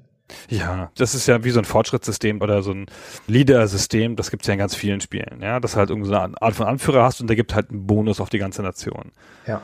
Ja, oder eine Technologie erforscht, das gibt halt einen Bonus. Und man hätte es auch irgendwie mit Technologien lösen können, sicherlich, oder mit Ideologien oder mit sonst irgendwelchen Sachen so. Das ist natürlich eine sehr plakative Art, die Leute sich wahrscheinlich ganz gut merken können. Mich stört das wahnsinnig sowas. Ja, und es hat halt durchaus noch diese historische Komponente, dass du kriegst ja dann nicht nur die Leute in deinem Kongress, wenn du sie anheuerst, und du kriegst ja auch noch einen kurzen historischen Abriss, wer diese Person ist. Ja, also auch da verortet sich dieses Spiel wieder in der historischen Tradition der richtigen Kolonisierungsgeschichte. Ich weiß gar nicht, warum es nicht ein Tick fiktiver bleibt. Ja, also es kann ja die europäischen Mächte nehmen und Amerika ist ja nun naturgedrungen, weil das Spiel so ist, wie es ist, jedes Mal anders. Also auch nicht ganz original, aber da muss man ja doch nicht diese Persönlichkeit noch dazu nehmen, die ja dann, wenn man da schon Anklang an die echte Welt haben will, die ja dann auch immer falsch sind. Naja, aber das ist, das ist ja so ein Civilization-Ding, das machen die halt einfach so, diese Leute dabei. Sid Meier. Und sonst Sid Meier will das. Der will mich damit ärgern, deswegen macht er das. Das bringt uns aber halt schon zu der wirklich interessantesten Frage in dem Zusammenhang, nämlich der Interpretation des Spiels auf einer ideologischen Ebene. Ja, also auf einer spielmechanischen Ebene jetzt einfach so als Spiel ist es eine Wirtschaftssimulation, ja, mit Erforschungs- und Erkundungselementen, mit einem militärischen Aspekt und es funktioniert alles ganz gut, abgesehen davon, dass es halt sehr mühsam ist, wie du schon gesagt hast, weil es gerade bei größeren Siedlungen sehr, sehr viel Micromanagement erfordert, aber es ist ohne Zweifel aus meiner Perspektive ein sehr unterhaltsames Spiel. Also es gehört zu den Spielen, die ich regelmäßig wieder hervorgrabe. Also einmal im Jahr mindestens eine Colonization-Partie einschieben. Das funktioniert einfach wunderbar. Ja, und durch die prozedural generierte Welt, wenn du das so möchtest, ist es auch jedes Mal immer ein bisschen anders. Ja, verschiedene Schwierigkeitsstufen, verschiedene Parteien, die du spielen kannst mit ihren eigenen Vor- und Nachteilen. Das ist alles ganz launig. Aber letztendlich orientierte sich ja an einer historischen Gegebenheit mit historischen Konzepten, die da dargestellt werden. Und das führt ganz logisch zu der Frage, inwiefern ist das authentisch erstens, was da dargestellt wird und zweitens, was für eine Perspektive nimmt denn das ein auf diese historische Realität? Ja, ist das Spiel wertend oder ist es wertfrei? Das ist natürlich so wie alle diese Art Spiele, ist es ja natürlich historisch und ahistorisch. Also eigentlich ist es ahistorisch, weil es macht ja eigentlich nur Name-Dropping. Das ist ja das, was man an diesem Kolonialrat sehr deutlich sieht. Also es bildet ein bisschen die Grundmechanik der Realität ab und auch nicht, dazu kommen wir gleich noch. Aber eigentlich macht das Name-Dropping, um eine grundlegende Metapher für eine Variante von Civilization zu haben. Also es ist erstmal kein historisches Spiel. Und da, wo es historisch sein will, nämlich die Tatsache, dass das alles zur Loslösung des Mutterlandes führt, man könnte es auch einfach Unabhängigkeit nennen, ja, und nicht Colonization, weil das eines der grundlegenden starken Antriebe ist dieses Spiels. Und da nimmt es halt, wie du schon deutlich gesagt hast, eine sehr amerikanische Perspektive ein, weil es kann nicht sein, dass man eine Kolonie ist oder dass man sich nicht im Krieg vom Mutterland löst. Eine friedliche Loslösung vom Mutterland ist nicht vorgesehen. Ja, aber es ist dieses Name-Dropping, wie du das nennst, ist ja das wesentliche Element, um klarzumachen, dass es hier wirklich um eine Annäherung an die echte Historie geht. Weil ich meine, auf einer Handlungsebene findet das statt, dadurch, dass du halt mit dem Schiff nach Westen fährst, dort ein neues Land entdeckst, das sind schon Indianer und du fängst da an Siedlungen zu bilden, ja, und so war es ja dann auch, nachdem Christopher Columbus darüber gefahren ist, 1492. Ja, aber und ich bin mit den Holländern 1492 rübergefahren. Genau, da löst es ist ja sich davon, aber die Holländer Das ist halt ahistorisch. Das ist nur Name-Dropping. Das Spiel würde genauso viel Freude machen, wenn ich mit den Dänen oder den Friesen nach Osten fahren würde. Nee, du kannst aber nicht mit den Friesen nach Osten fahren. Das ist es ja. Es Ja, würde weil es im vermutlich Spiel auch geht, funktionieren. ja. Aber das, genau, das ist, das Interessante sind die Grenzen, die es dir setzt. Das sind nicht die Möglichkeiten, die es dir öffnet, dass du auch mit den Niederländern der Erste sein kannst, der darüber fährt, sondern dass du eben bestimmte Dinge nicht tun kannst. Nämlich nicht nach Osten fahren, nämlich nicht mit den Friesen spielen und vor allen Dingen auch nicht als Indianer spielen zum Beispiel. Ja, du kannst das Spiel als Indianer weder spielen noch gewinnen. Ja, aber das ist halt Name-Dropping. Die Regeln sind ja willkürlich gewählt. Also man könnte sie auch anders wählen. Man könnte den Hernando Cortes nicht Hernando Cortes nennen. Sie nennen ihn aber so, weil sie damit was evozieren wollen. Man könnte nach Genau. Osten fahren, das Spiel würde funktionieren. Sie fahren aber nach Westen, weil sie damit was hervorrufen wollen. Richtig. Und eben deswegen ist es nicht ahistorisch. Doch. Deswegen ist es ja besonders ahistorisch, weil sie ja das nur benutzen als Anklang. Sie lassen es ja sofort in der nächsten Sekunde aus. Es ist ja wie ein Spiel über den Zweiten Weltkrieg und es gewinnen aber die Deutschen. So. Das heißt dann, das ist ahistorisch, weil es das Echte ja gar nicht nimmt, sondern es nimmt nur das grundlegende Setting. Es tut ja nur so. Nee, das ist, das ist ja Augenwischerei, ja. Wenn es nur diesen Anklang haben wollte, dann würde es dir die größte Freiheit geben, alles selber zu entscheiden in dem Spiel, in, aus welcher Richtung du kommst, welches Land du entdeckst, welche Partei du spielst und so weiter. Also vielleicht in der Größenordnung, wie das, sagen wir, ein Master of Orion machen würde, ja, wo du deine eigene Rasse kreieren kannst und dann wird es wirklich immer ein zufälliges Spiel ist. Aber dieses Spiel hat äh, bestimmte Grenzen, in denen es immer abläuft. Und diese sind im historischen Vorbild nachempfunden. Nicht zuletzt eben die Tatsache, dass es immer in einen Unabhängigkeitskrieg gegen Europa mündet. Und das wiederum heißt, dass es eben nicht nur anklingt an die Geschichte, sondern dass es dir explizit die Möglichkeit geben möchte, eine geschichtliche Entwicklung nachzuspielen mit bestimmten Freiheitsgraden, aber wiederum in fest vorgegebenen Grenzen. Mit starken Freiheitsgraden, ja, Ja. genau. Ja, aber hm, ja, hm, ja, hm, ja, vielleicht. Und auch auf der konzeptionellen Ebene nimmt es ja viele Dinge auf, die historisch so waren. Zum Beispiel, es gibt ja keinerlei Notwendigkeit, selbst auf einer Name-Dropping-Ebene, warum du da ein religiöses Element mit reinbringen solltest. Ja, warum jetzt die Leute aus Europa wegen religiöser Unzufriedenheit da aufhören oder warum du Indianer missionieren solltest. Ja, das könntest du ja genauso auf einer spielmechanischen Ebene durch irgendwas anderes abbilden. In dem Fall ist es aber der explizite Anklang an diese historische Mission sozusagen, insbesondere für die Spanier zum Beispiel, die ja in die neuen Kolonien gegangen sind, nicht um da ein neues Leben zu starten oder um da erstmal irgendwie Baumwolle anzubauen oder Zucker zu pflanzen, sondern die rübergegangen sind, um erstens Beute zu machen, ja, also möglichst viel Gold und zweitens den katholischen Glauben zu verbreiten. Das waren die wesentlichen Ziele. Und das bildet das Spiel durchaus mit einem vergleichsweise großen Detailgrad ab. Echt? Wirst du als Spanier stärker belohnt, wenn Ja. du mehr missionierst? Äh, nee, für, nicht für die Mission, das ist dann die Franzosen, aber du wirst stärker dafür belohnt, dass du die Leute umbringst. Ja, also dass du die Indianervölker ausrottest. Ja. Und du müsstest jetzt die Franzosen spielen, die Franzosen werden dafür belohnt, dass sie stärker missionieren. Ach so, ja. Und du meinst, weil die Spanier historisch mehr Leute umgebracht haben? Ja, ja, nein. Also ich meine, wenn man ein historisches Spiel hätte machen wollen, dann hätte man das halt nur mit Engländern gespielt oder sonst irgendwas. Allein dieses Wettrennen der Nationen, so wie das gemacht ist, ist ja schon unhistorisch. Also es ist natürlich keine historische Simulation, ja. Es bildet nicht die Kolonialgeschichte ab und schon gar nicht die englische oder amerikanische Kolonialgeschichte, obwohl es da natürlich am nächsten dran ist, sondern es ist schon irgendwie eine Kolonialgeschichte, ja, deine Kolonialgeschichte, wenn du so möchtest. Aber jede Partie, die du spielst, wird immer eine vergleichsweise große Ähnlichkeit mit dem haben, wie es in der Realität passiert ist.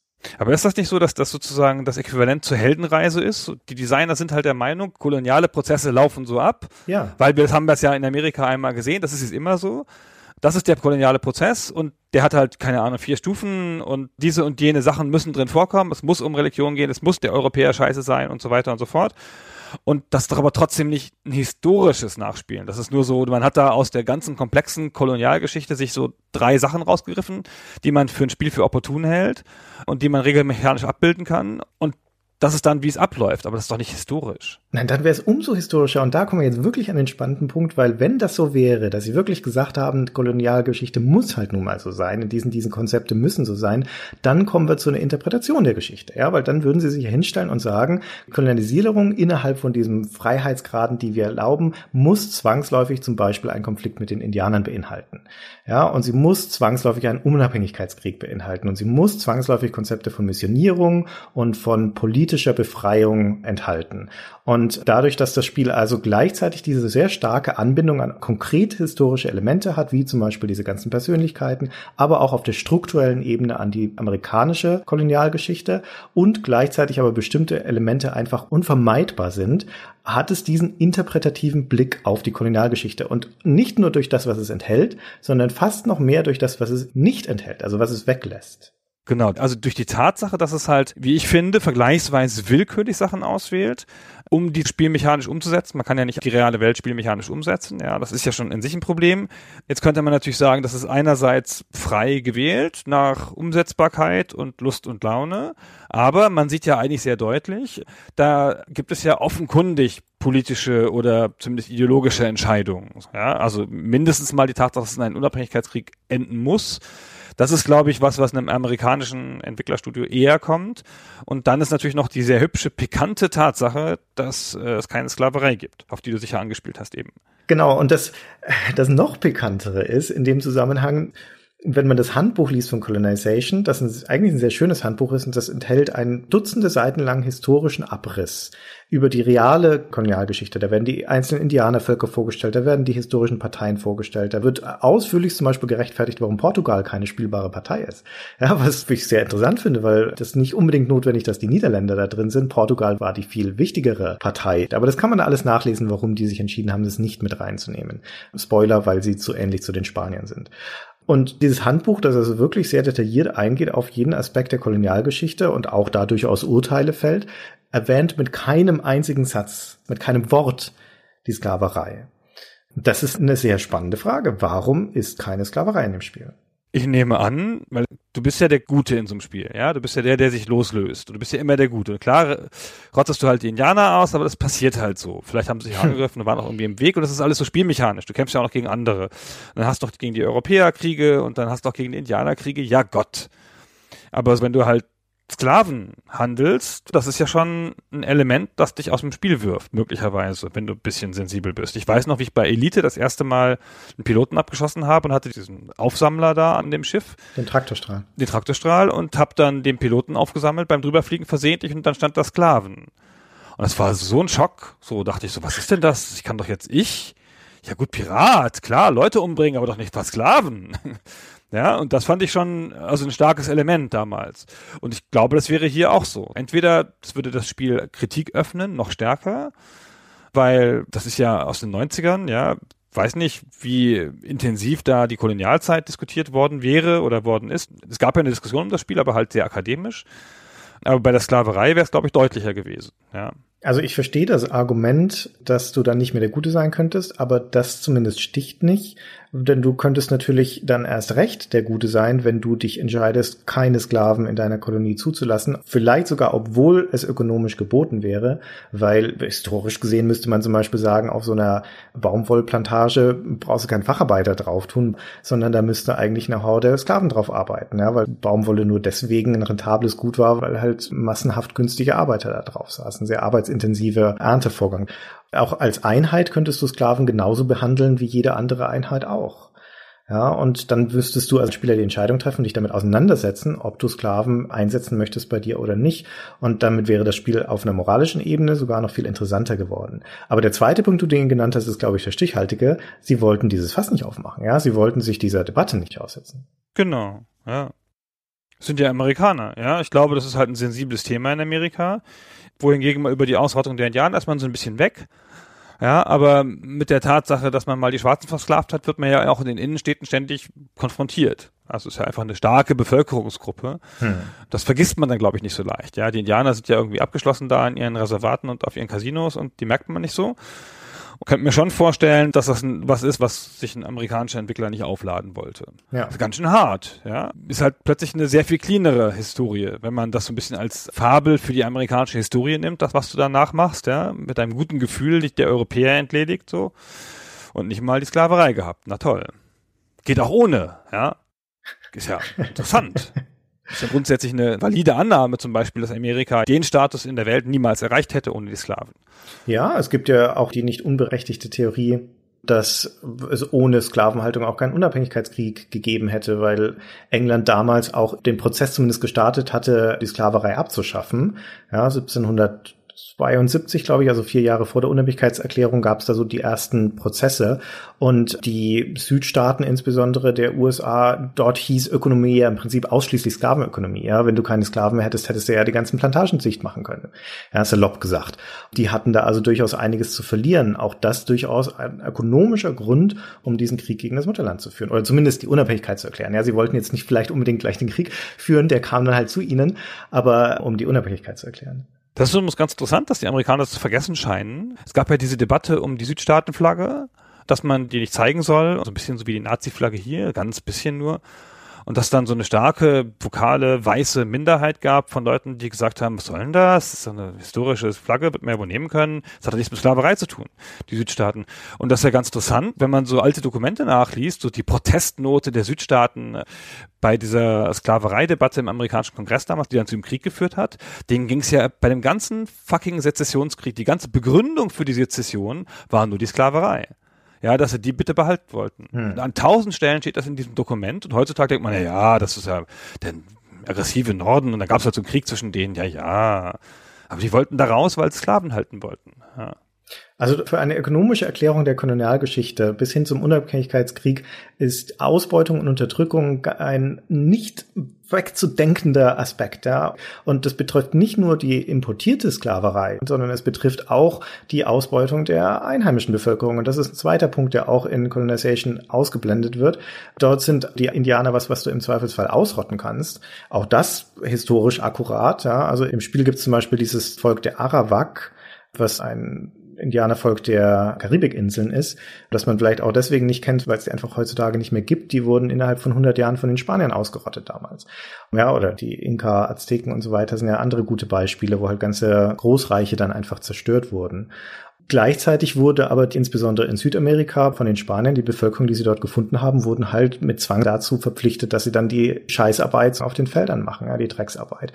Auch das ist ein Aspekt, der in Colonization nicht stattfindet. Wenn du dort Konvertiten bekommst, dann haben sie sich freiwillig deiner Religion angeschlossen und dann freiwillig auch stellen sie ihre Arbeitskraft dir zur Verfügung. Und so war das in der Realität nicht unbedingt. Doch, das war bestimmt so. Ja, war bestimmt so. Wenn die erstmal Christen sind, dann wollen die auch für andere Christen arbeiten, damit andere Christen reicher werden. So ist es immer gewesen. Ja. ja. Ja, aber am Ende ist es halt ein Spiel, ja, und sie versuchen da natürlich allem aus dem Weg zu gehen. Spiele werden ja zuweilen so gelesen wie Bücher. Wenn sich das als Thema, ein historisches Thema vornimmt. Aber Spiele gehen ja so nonchalant über solche Sachen hinweg bei ihren historischen Anklängen. Ist denen halt wurscht gewesen damals. Ich glaube, da haben sich nicht viele Leute so richtig drüber Gedanken gemacht. Ich meine, es ist ja erstmal, wenn man es ganz nüchtern spielmechanisch betrachtet, ist es ja auch in Ordnung. Ja, dann da Entscheidungen zu treffen, die den maximalen Spielspaß garantieren, ja, oder die aus dem historischen Angebot von Konzepten die auszuwählen, die nachzubauen, die am besten zu dem Spielerfahrung passen, die man erhalten möchte. Die Problematik entsteht halt daraus, dass sie dann sich doch entschieden haben, so nah ranzugehen an die reale Geschichte und sich deswegen dann auch fragen lassen müssen, warum sie bestimmte Konzepte beinhaltet haben und warum nicht und was für ein Bild, für ein interpretatives Bild sie auch von dieser Geschichte zeichnen. Und es gilt ja nicht nur zum Beispiel für die Indianer, die so ambivalent sind ja als Kulturvölker, die, also ich sagte vorhin schon, dieses Wissen besitzen, das Lokale und ja, die sich weiterentwickeln auf militärischer Ebene, aber die halt einfach keine weiteren Städte gründen oder Siedlungen. Die können nie wachsen, die können auch nicht gewinnen, die können einfach nur fortbestehen, dahin vegetieren, wenn man so möchte. Ja, für die ist der einzige denkbare Status quo ist die Stagnation. Und noch interessanter eigentlich unter der Perspektive, wenn man auch wieder weiß, das ist ein amerikanisches Spiel und was da erzählt wird, ist die amerikanische Geschichte, ist das Europabild. Ja, weil sowohl deine europäischen Konkurrenten als auch vor allem das europäische Heimatland sind ja schlecht. Ja, also Europa, da ist der König, der ist gierig, der ist schon als diese Karikatur dargestellt, der erhöht immer nur die Steuern, der nimmt dir von deinen hart erarbeiteten Gewinn nimmt er dir ohne jegliche Gegenleistung mit albernsten Gründen einen Anteil ab. Im Gegenzug exportiert er seine Kriminellen und seine Armen, die, die verdingten Knechte, zu dir in die Kolonien und dann rüstet er auch noch sein Militär auf und droht jeden Moment dich anzugreifen. Zieht dich in die eigenen Kriege hinein und so weiter. Ja, also das Europabild in dem Spiel ist ein katastrophales. Auch das natürlich dient wieder dazu, dich organisch zu dieser Unabhängigkeit hinzubringen. Aber tatsächlich ist es eine interpretative Perspektive auf die Geschichte. Das heißt, Europa ist schlecht, Unabhängigkeit ist gut und es gibt nur eine mögliche Lösung, nämlich den Krieg, den Unabhängigkeitskrieg in die Loslösung. Ja, aber es ist so doof gemacht, finde ich, ja. Also es gäbe ja gute Gründe, sich von Europa loszusagen, ja. Das könnte man zumindest im Text, ja, oder in der Begründung. Jetzt muss man gar nicht spielmechanisch was ändern, ja. Aber man könnte halt, keine Ahnung, nochmal, der König erklärt nicht, das ist meine siebte Frau und dann Schenkelklopf, hahaha, ha, ha, ha, deswegen brauche ich so viel Geld, sondern wir haben halt Krieg oder Armut oder Fabriken, weiß ich nicht, was da gemacht werden muss in Europa, ja. Man hätte das ja auch ein bisschen differenziert zumindest hinschreiben können. An anderen Stellen bemüht sich das Spiel ja mit relativ viel Text Sachen zu erklären. Ja, diese historischen Persönlichkeiten, die da überhaupt nicht reinpassen. Da knallt es mir einen Lebenslauf hin, der mich im Spiel ja noch eher abstößt, weil ja aus dem Lebenslauf klar hervorgeht, dass er jetzt nicht hier sein kann. George Washington ist nicht im Jahr 1517 beim holländischen Nationalkongress dabei. Ja, also so geht das halt nicht. Das, das finde ich ja bei Civilization auch schon so. Ja, also es sind so viele Sachen, die so ganz explizit sind aus der realen Welt, die dann also auch nur so gesehen werden können und setzt die in so einen spielmechanischen Zusammenhang, wo sie was ganz anderes bewirken. Ja, und wo ich finde, dass man das halt mit einem weniger realen Element oder einem weniger präzis formulierten realen Element viel besser hätte lösen können. Aber gut, das ist ja immer nur mein Geschmack bei solchen Sachen.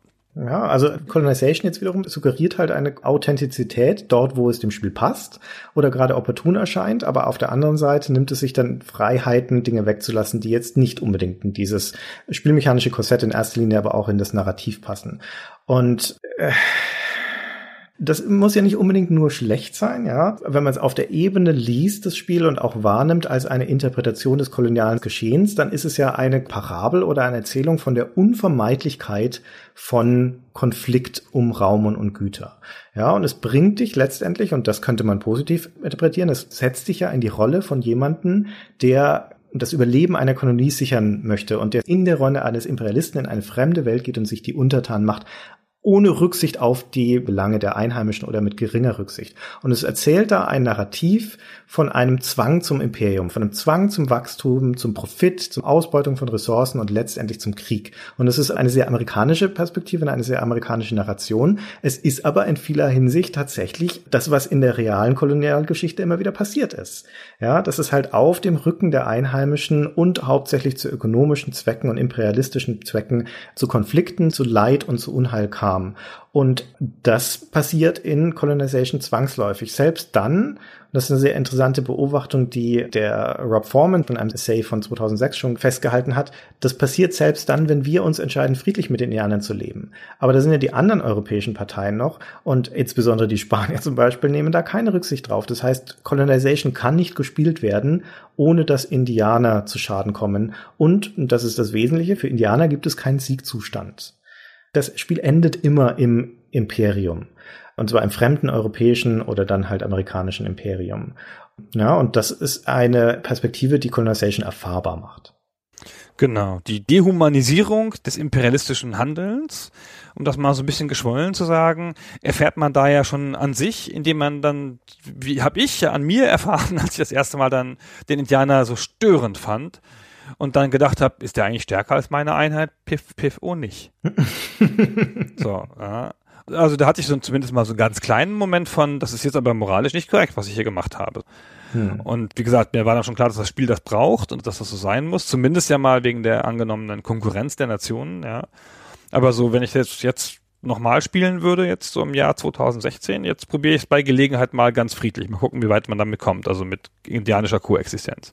Aber wie mühsam ist das? Musst du ständig Leute dahin schicken und ausbilden lassen und. Geht durchaus, wenn du, also kommt wieder auf den Schwierigkeitsgrad an, weil in höheren werden sie halt schneller aggressiver, aber in den niedrigeren Schwierigkeitsgraden kannst du echt ganz gut koexistieren mit den Indianern. Und spätestens, wenn es dann zum Unabhängigkeitskrieg kommt und du stehst gut mit denen, dann ergreifen sie auch für dich die Waffen, dann hast du die an deiner Seite. Und das ist auch schon ein ganz cooler Moment dann auch, weil das mühsam, relativ mühsame Koexistieren, wo du ja durchaus Nachteile in Kauf nimmst, hat dann da auf einmal so einen Payoff am Ende noch. Und um auch das nochmal klipp und klar zu sagen, auch wenn das Spiel an sich auch wiederum im Handbuch ganz explizit behauptet, ob es jetzt moralisch okay ist, mit den Indianern Krieg anzufangen oder nicht, bleibt dem Spieler überlassen. Ja, also es entzieht sich da sozusagen dieser Verantwortung und gibt es an den Spieler weiter, was schon sehr zweifelhaft ist. Und gleichzeitig enthält es aber halt spielmechanische Elemente, die das Gegenteil nahelegen, wie zum Beispiel die Tatsache, dass du Punktabzug bekommst für deinen Punktestand, deinen Finalen am Ende des Spiels, für jedes Indianerdorf, das du zerstört hast. Ja, und das wiederum ist ein ganz klares Werturteil. Ja, genau, das stimmt. Aber es ist halt sehr lukrativ. Und du kriegst ja für das Geld, das du da rausnimmst, wie viele Punkte kriegst du abgezogen für ein Indianerdorf? Ich glaube einen oder fünf Eins. oder sowas. Ich weiß gar nicht genau. Fünf wäre ja schon mehr, als du da rauskriegen kannst. Oder ein. Hm? Ja, ja, ja, weiß gar nicht. Müsste man nachlesen, weiß ich nicht. Naja. Naja, und wie gesagt, trotzdem ist es ein Spiel, das ich auf einer spielmechanischen Ebene sehr schätze und immer wieder gerne spiele. Ich finde, weil es ein stärkeres Thema hat als Civilization, ist es faszinierender auf eine Art, obwohl ich finde, durch das Micromanagement ist es auch nerviger. Aber ich finde dieses Element des Handels mit Europa, die Tatsache, dass es noch so eine abstrakte Macht gibt, die dich dann immer stärker bedroht, ist ja eigentlich ein, ein sehr starkes Element. Also auch ein ja. interessantes Element. So nicht nur ein spielmechanisch interessantes Element, sondern auch einfach, weil es dir so ein Grundgefühl gibt. Ein bisschen so wie bei Alpha Centauri, wo du ja auch noch so ein starkes Extra-Element hast mit dem Planeten, also zumindest mal theoretisch praktisch ja nicht so. Aber das ist natürlich ein super starkes Motiv und das ja fast idiotensicher ist. Auch dieses Explorationsmotiv, ja, in eine fremde, vielversprechende, reichhaltige Welt zu kommen und die so nach und nach für sich zu erschließen. Das ist das, was auch gerade den Anfang jeder Partie von Colonization immer wieder ganz aufregend macht. Aber wäre es nicht super spannend und interessant, wenn man die Perspektive wechseln könnte und man würde ein schon ansässiges Volk spielen, bei dem auf einmal Fremde auftauchen. Ja, also man würde die Perspektive wechseln auf die Seite der Indianer und wäre konfrontiert mit diesen fremden Einwanderern, die auf einmal ihre Gewalt und zum Beispiel ihre Krankheiten auch mitbringen. Ja, das ist ja auch was, was im Spiel nicht thematisiert ist, dass ja die meisten Indianer einfach gestorben sind an den äh, europäischen Krankheiten. Und du müsstest damit umgehen. Und was für Entscheidungen würde das wieder nach sich ziehen? Und was für spielmechanische Möglichkeiten müsste das Spiel eröffnen? Ja, also läuft es immer auf einen Konflikt oder auf Unterordnung hinaus? Läuft es auf Widerstand hinaus? Oder gibt es eine Möglichkeit zu kooperieren? Ja, wenn man wirklich als indianisches Volk seine Kultur wahren wollte gegen diese Europäer, wie könnte man das tun? Tun. Eigentlich eine super spannende Perspektive, vielleicht auch keine so wirklich spaßige, sondern eine eher lehrreiche. Aber ich würde mir durchaus wünschen, dass die Möglichkeit auch existieren würde. In so ein Spiel passt das nicht so gut rein, weil das auf andere Sachen ausgelegt ist. Also Ja. ist halt spielmechanisch dann halt wahrscheinlich frustrierend, wie du sagst. So. Ja, genau. Generell ist das eine Geschichte, die nicht so viel erzählt wird in Spielen. Also es gibt ja ganz oft diese Settings, auch in Science-Fiction-Spielen und so, das aufkommende, schnell wachsende, aggressive Reich, das du spielst und das dekadente Imperium, das auf tönernen Füßen steht. Und die Spieler nehmen dann halt Teile aus diesem computergesteuerten, dekadenten Imperium raus und dann wird man immer stärker. Gibt's dauernd in Science-Fiction-Spielen. Aber die Geschichte dieses Imperiums wird irgendwie nie erzählt. Ja, wie die Leute da sitzen, in ihren erstarrten Verwaltungsprozessen gefangen und jetzt hat wieder jemand die Schiffe da nicht hingeschickt. Wir hatten doch genug. Ach Mist. Jetzt kommen diese Barbaren an. Eigentlich ist das doch das Motiv der Barbaren an den Grenzen. Das war doch mal ein starkes Motiv auch in der Literatur früher, ganz früher, als es noch Barbaren an Grenzen gab. Und jetzt nimmt man immer selber diese aggressive Barbarenrolle ein. Ja, weil das halt diejenige ist, wo äh, erstens die spannender ist und wo zweitens mehr Entwicklungspotenzial auch drin steckt. Angreifen ist spannender als verteidigen. Vielleicht, ja, aber genau, dein Bogen ist halt höher, ja. Genau, für die anderen heißt es ja bloß den Status quo erhalten, ja, wie das für die Indianer ja auch, ja. Die wären ja zufrieden, sagt ja das Handbuch auch, wenn einfach alles so bliebe. Genau, in der Perspektive hast du ja wenig zu gewinnen und viel zu verlieren und das ist prinzipiell keine tolle Prämisse. Ja, du möchtest ja eigentlich was erreichen. Naja, es ist ja heutzutage, jetzt kommen wir, jetzt, jetzt kamen ja in den letzten Jahren kamen ja diese Roguelikes so auf. Welches Spiel ist das nochmal, das ganz explizit am Anfang des Spiels, Darkest Dungeon, sagt, dieses Spiel geht darum, aus einer schlechten Situation das Beste zu machen. Wo ich mich echt wundert, dass es ja bis ins Jahr 2015 gedauert hat, bis man ein Spiel damit kommt. Ja, Ja, also zumindest mal als offene Ansage. Ja. Es gibt sicherlich Spiele, in denen das schon ein bisschen eine Rolle gespielt hat, aber eigentlich ist das ein starker Punkt. Und man sieht ja, auch, wie stark das dann plötzlich ist. Ja. okay. Naja, Genau, ich habe jetzt nichts weiter dazu hinzuzufügen oder zu Colonization. ja, ich auch nicht. Jetzt haben wir aber genug Civilization-artige Spiele besprochen. Ja, ähm, nein. Ja, wir werden sicher irgendwann mal noch auf Master of Orion zum Beispiel kommen müssen. Ja. Ist ja kein Civilization-artiges Spiel, das ist ja viel besser. Nein, aber es ist im gleichen globalen Genre verortet. Ja, das stimmt. Ja, naja, gut, mal schauen, was uns noch so alles auf die Liste kommt. Gut, dann bedanken wir uns bei allen, die uns zugehört haben bei dieser länglichen Interpretation. Es sind ja schon wieder anderthalb Stunden auf meiner Uhr. So viel kann der Christian gar nicht mehr wegschneiden in der Postproduktion, Ah, dass das nicht eine lange Folge wird. das schauen wir mal. Schauen wir mal. So, und zum Abschluss haben wir noch was in eigener Sache. Wir sind ja jetzt seit kurzem auch auf Patreon. Patreon, sage ich immer. Ja, Keine Ahnung. Patreon natürlich. was du so sagst, ja. Und auf Patreon können uns Leute unterstützen mit monatlichen Beiträgen und das haben wahnsinnig viele von euch schon getan. An dieser Stelle ein ganz herzliches Dank an alle, die uns dort unterstützen und alle, die die Kampagne geteilt haben. Es war ein sensationeller Start. Wenn man uns dort Geld spendet, das geht in verschiedenen Größenordnungen sozusagen, dann gibt es auch verschiedene Belohnungen und eines davon ist eine Danksagung im Podcast. Das war so ein bisschen leichtsinnig, weil haben wir gedacht, da danken wir halt mal so zehn Leuten im Podcast. Das haben jetzt aber relativ viele Leute gemacht. Wir können jetzt auch noch nicht allen danken, weil wir das an einem Datum gekappt haben und alle Leute, die danach noch spenden, die sind nicht mehr berücksichtigt, aber wir machen das jetzt jedes Mal die nächste Zeit und immer mit leicht anderem Thema. Genau. Es gibt auch zwei Firmensponsoren, die möchten wir zumindest noch spezifisch nennen und das ist die Firma Digital Mindsoft und die Firma Gaia Entertainment. Wir werden die nächste Zeit noch mit einem individuellen Werbespot sozusagen würdigen, aber hier sollen sie schon mal genannt sein. Und jetzt verlesen wir wie von der Kanzel herab die Namen der ganzen Spender. Naja, das sind die Spender, die uns mindestens 15 Dollar oder 30 Dollar im Monat geben. Und weil das besondere Menschen sind, wunderbare Menschen sind, kann man die nicht anders würdigen als mit formvollendeter Lyrik. Wir haben deswegen auf alle von euch Reime geschrieben, die beschreiben, wie toll ihr seid und was euch im Leben Gutes widerfahren wird. Wir haben auch fast nicht gemogelt. Wir haben versucht, immer auf den Nachnamen einen Reim zu finden, damit es ein bisschen spannender wird. So, Christian, fang mal an. Legen wir los. Bravo, Robert Kapfenberger. Hulk ist stark, doch du bist stärker. Mich nervt der Chris wegen des Gestichels. Wie viel nobler ist Gödecke Michels? Wahrlich, der Jörn Dennis Held ist der schönste Mann der Welt. Ein guter Mensch ist Christoph Vogels, weil bei Spielen er nie mogelt. Großes Lob für Benny Krüger. Niemand auf der Welt ist klüger. Nicht tot zu kriegen, Dirk Schnitzler Königs steigt aus der Asche wie ein Phönix. Lieblingshörer Max Blemgeg wohnt im Tolle-Leute-Weg. Im Bahnhof gibt's ein Nord- und Südklo, doch wer nie muss, ist Philipp Tütko. Welch ein Riese ist Mark Fühnen, vor ihm zittern sogar Hühnen. Wohnt in Berlin der gute Patmip, wird plötzlich gleich die ganze Stadt hip. Friedensstifter Adam Pensch ist ein wirklich guter Mensch. Ehrlich, Mann, so richtig Plan hat in echt nur der Stefan. Und der Alessandro Rizzi kriegt ein Häschen namens Fritzi. Olympia, hoch springt der Janu und tausend Zuschauer, die sahen zu. Männermodel Patrick Rathmann gibt mit seinem Riesenbart an. Man lobt beim Fußball Gerrit Tameres, weil er eigentlich immer fair ist. Den verehrten Peter Dohr lasse ich in der Schlange vor. Ich weiß ja viel, doch immer recht hat eigentlich nur Mike Albrecht. Es vermehrt sich Luca Nickel ab sofort wie ein Karnickel. Wollten wir die nicht lobpreisen? Aber gut. Das ist doch schön. Ja, finde ich auch. Das ist schön, wie so Karnickel. Luca ist das toll. Ah, jetzt fällt mir doch auf Thorsten Nenno kein einziger Reim ein. Boah, ach, Menno. Boah, schade. Naja, Hm. Hallo Markus, Herr Mroczynski, du riechst besser als Klaus Kinski. ein guter Mann ist Stefan Riegel, darauf gebe ich Brief und Siegel. Modemaster Arne Volkmann hat echt immer cooles Zeug an. Ich glaube, da spricht man Vogtmann aus. Aber egal. Meinst du? kann naja, dann soll er es anders schreiben, verdammt nochmal. Genau, so das anders schreiben, genau.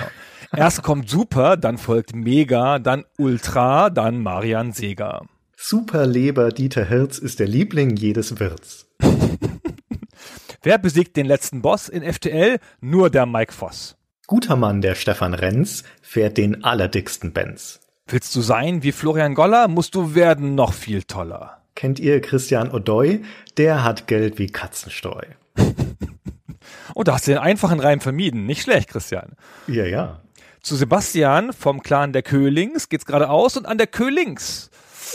Oh. Aber Ah. Köhlings ist auch echt schwer gewesen. Ja, das sind viele Schwere dabei. Treuer Wenzel Kubica, wenn's uns schlecht geht, bist du da. Ich mache einen Doppelten. Unseren Zeichner, den Paul Schmidt, grüßen wir heute einfach mit. Und nach unserem Freund Anym benennen wir bald ein Parfüm. Basti Siedler Birkenstock spielt das vierte Bioshock. Das vierte schon. Ja klar. Willst du Ärger mit S. Paul, kriegst du volles Pfund aufs Maul. Spaßkanone Michi Metzig macht die Party oberfetzig. Für dich, Sebastian Jordan, schaue ich mir sogar Sport an. Wisst ihr, dass Matthias Grandes echt zu allerhand im Stand ist? Dir, Alexander Fulton, erlasse ich alle Schuldon. Was? Das ist von dir. Ich musste deinen vorlesen. Warum sprichst du den Fulton? Fulton? Fulton? Steht da. Fulton? Falten, dir, Alexander Falten, erlasse ich alle Schalten. Die Alexander Fulton erlasse ich alle Schulten. Ah, okay. Fulten, Schulten. Naja, okay. Naja, keine Ahnung. Das sind so schwierige Namen. Der nächste auch.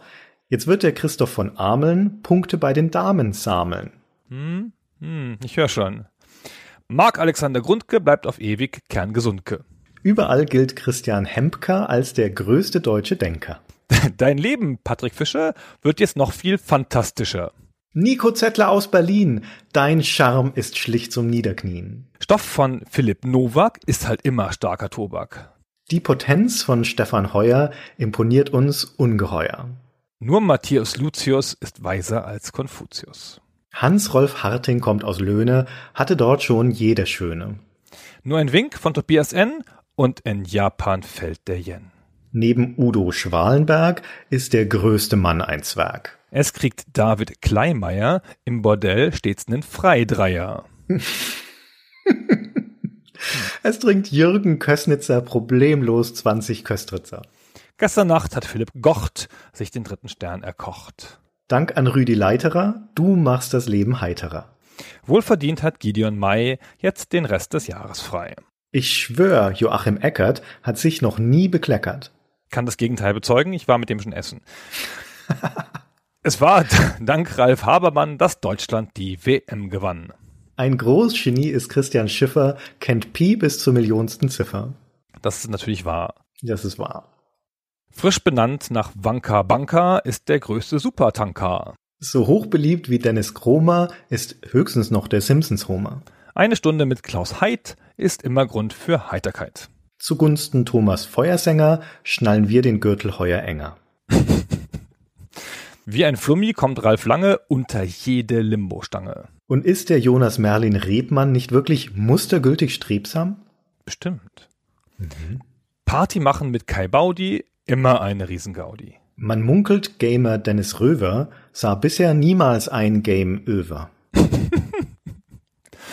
Disziplin hat Patrick Koppers, ist nie Schoki, nicht mal Knoppers. Und ein Titan wie Markus Müller hat immer Tinte auf dem Füller. Niemand sonst als Patrice Scheid führt uns aus der Dunkelheit. Es ist und bleibt Martins Zölösi, unser allerliebster Ösi. Jedes Jahr hat Thomas Wöllert an Silvester durchgeböllert. Wer ist Viktor Philipp Busch, der neue Chef am Hindukusch? Mit dem Namen Vera Moore hat irgendwer noch Großes vor. Eine Runde Sport mit Dennis ist wie immer großes Tennis. Das Gesicht von Tobi Meyer ziert am Dom die Wasserspeier. So, jetzt musst du den ganzen Block vorlesen. Ja, jetzt lese ich den ganzen Block vor. Einerseits erfand Rick Schöll seinerzeit den Rock'n'Roll, andererseits schuf Felix K. kurz darauf den Cha-Cha-Cha. Doch es bleibt der Alex Glänzer beides Mal der beste Tänzer. Tada. Tada. Wir bedanken Wir uns. verneigen uns und bedanken uns bei allen, die genannt wurden. Dieses Epos, dieses äh, großartige Werk. vielen Dank fürs Durchhalten und Zuhören und vielen Dank fürs Spenden. Vielen Dank. Tschüss. Tschüss.